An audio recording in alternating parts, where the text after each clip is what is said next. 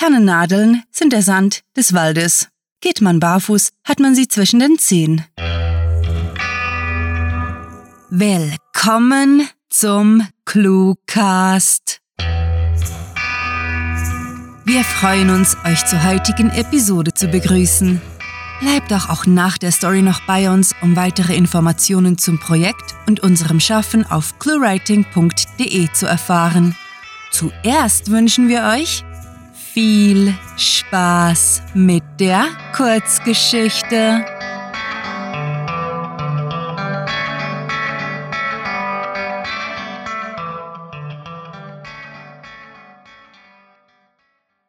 Vampir hungrig sucht.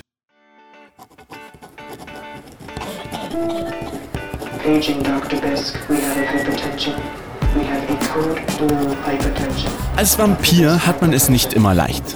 Davon hört oder liest man nichts. Nein.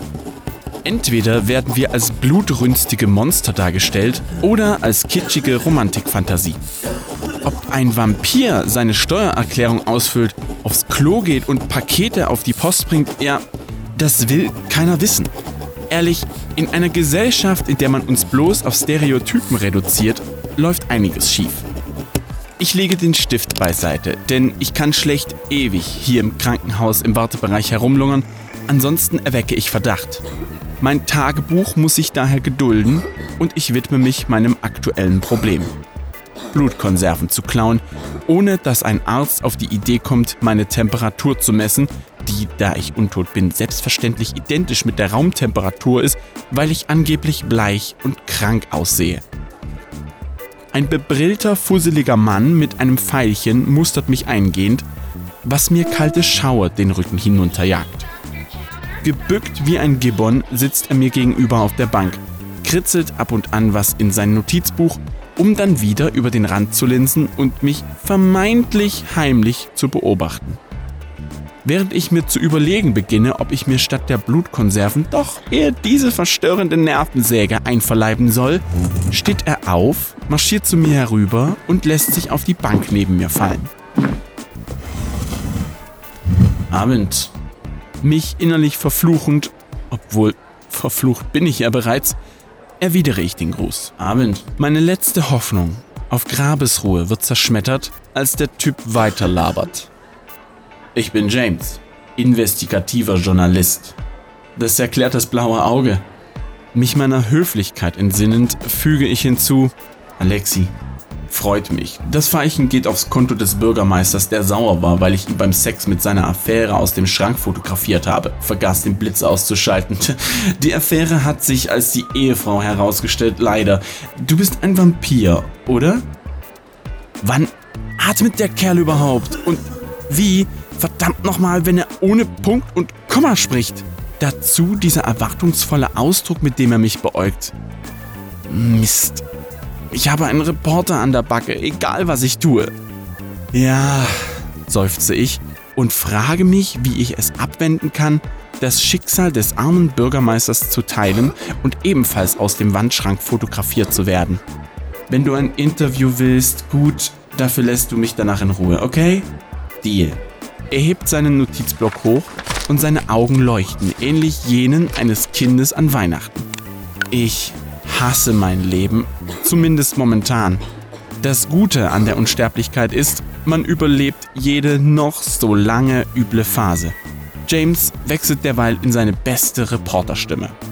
Wie alt sind Sie, Alexi? 33, antworte ich, ehe ich verstehe, was er wissen will. Naja, eigentlich 215. Ich wurde mit 33 gebissen. Stimmen die Mythen, die man sich so über Vampire erzählt? Sie wissen schon. Spiegel, Knoblauch, Pfähle, Sonnenlicht. Also Sonnenlicht geht mit Lichtschutzfaktor 50 für einige Sekunden. Danach muss ich eine Decke über den Kopf ziehen, um spontane Selbstentzündung zu verhindern. Im Spiegel hingegen sehe ich mich. Was denken Sie, wie ich sonst so gut aussehen könnte? Frisieren wäre ja unmöglich. Keine Ahnung. Vielleicht wurden sie gebissen, als sie gerade gut aussahen?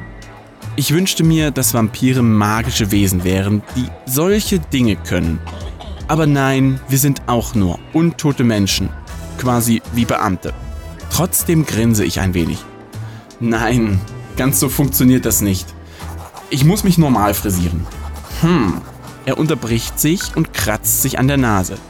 Wie ist es mit der Sache mit den Holzpfählen? Stimmt das? Ich hab's nie ausprobiert, entgegnete ich wahrheitsgetreu, verschweige allerdings die Gänsehaut, die mir beim Anblick jedes Zaunpfahles über die Arme kriecht. Immerhin ist so eine Phobie ziemlich peinlich, selbst wenn man ein Vampir ist. Okay, macht James enttäuscht. Wie lange wird es wohl dauern, bis er verstummt und ich meine Blutkonserven klauen kann? Bei meinem Glück eine kleine Ewigkeit. Unnachgiebig löchert mich der Journalist weiter. Wer hat sie gebissen? Graf Dracula, wir sind noch heute gute Freunde und skypen alle paar Wochen. Er schaut mich entgeistert an. Dracula ist real? Sie wollen mich veräppeln, oder? Lustig wäre es durchaus, den Trottel zum Narren zu machen. Dummerweise bin ich dazu viel zu anständig. Immerhin betrete ich ungebeten auch kein Haus. Daher bleibe ich bei der Wahrheit. Dracula ist real, bloß sehr medienscheu.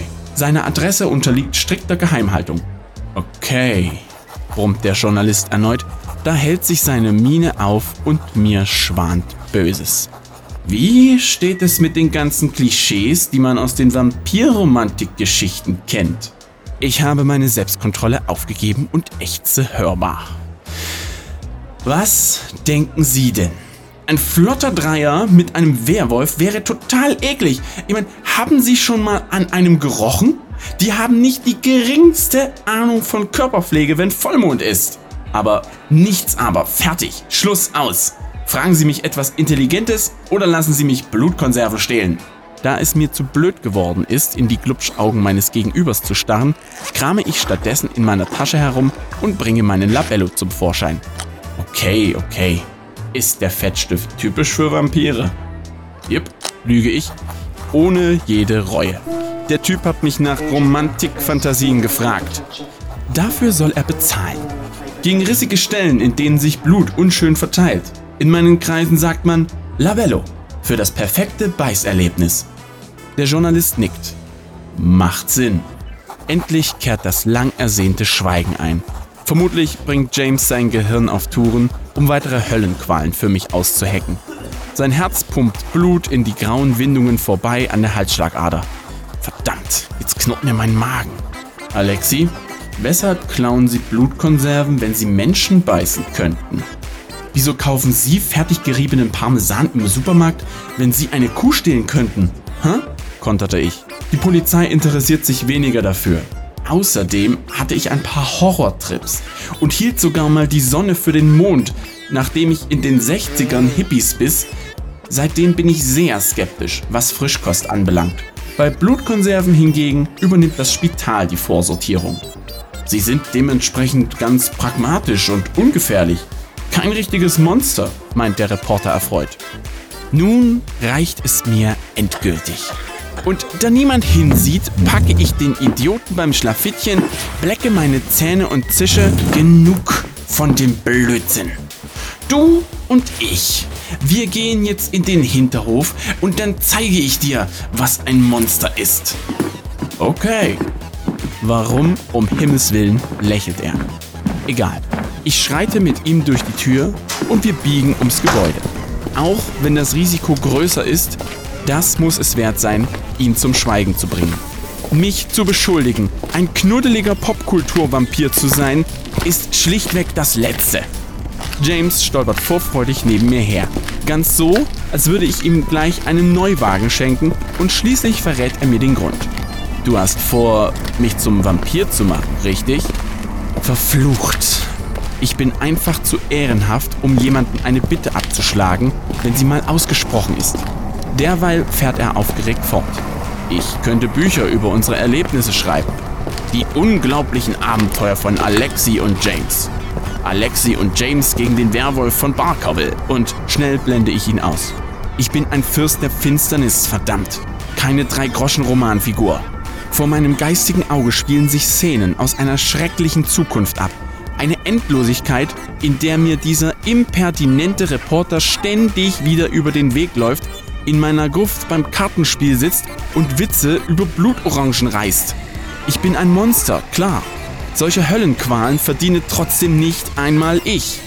Panisch springe ich auf den nächsten Balkon hinauf und renne von da mit wehend schwarzem Mantel die Feuertreppe hoch, bis ich aus James Sichtfeld entschwinde und mich ungestört in eine Fledermaus verwandeln kann.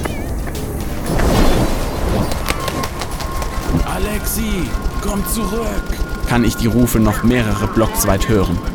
Ich bin ein Vampir und mehr als zwei Jahrhunderte konnten mir nichts anhaben, aber dieser Kerl hatte mich in weniger als einer Stunde geschafft und in die Flucht geschlagen.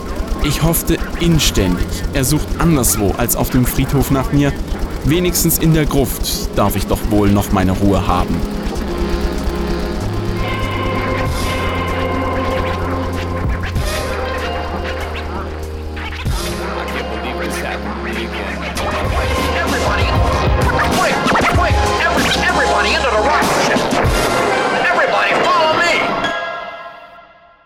Das war Vampir hungrig sucht.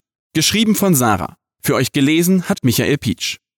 Diese Kurzgeschichte spielt am vorgegebenen Setting Krankenhaus und beinhaltete die Clues Parmesan, Gibbon, Labello, Kartenspiel und Steuererklärung.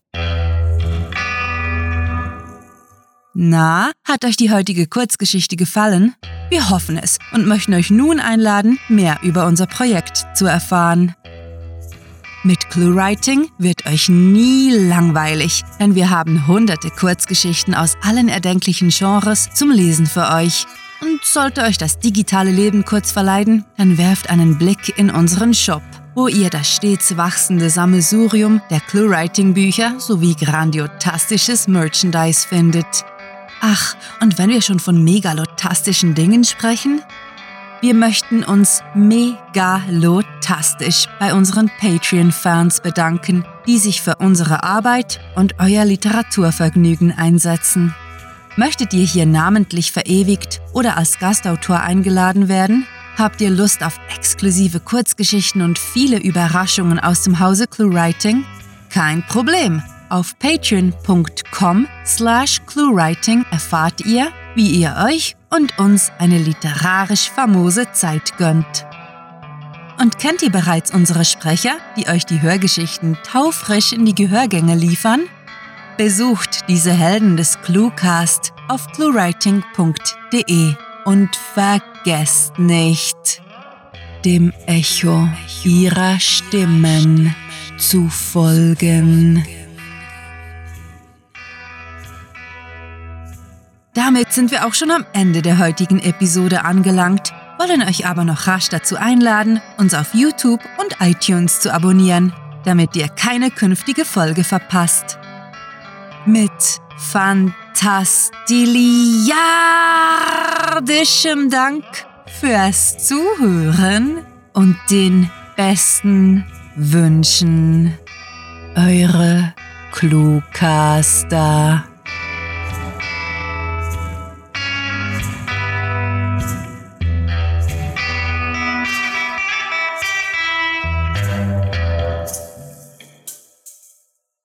Es ist wahrscheinlicher, an einem Blitzschlag zu sterben, als wegen eines Haiangriffs.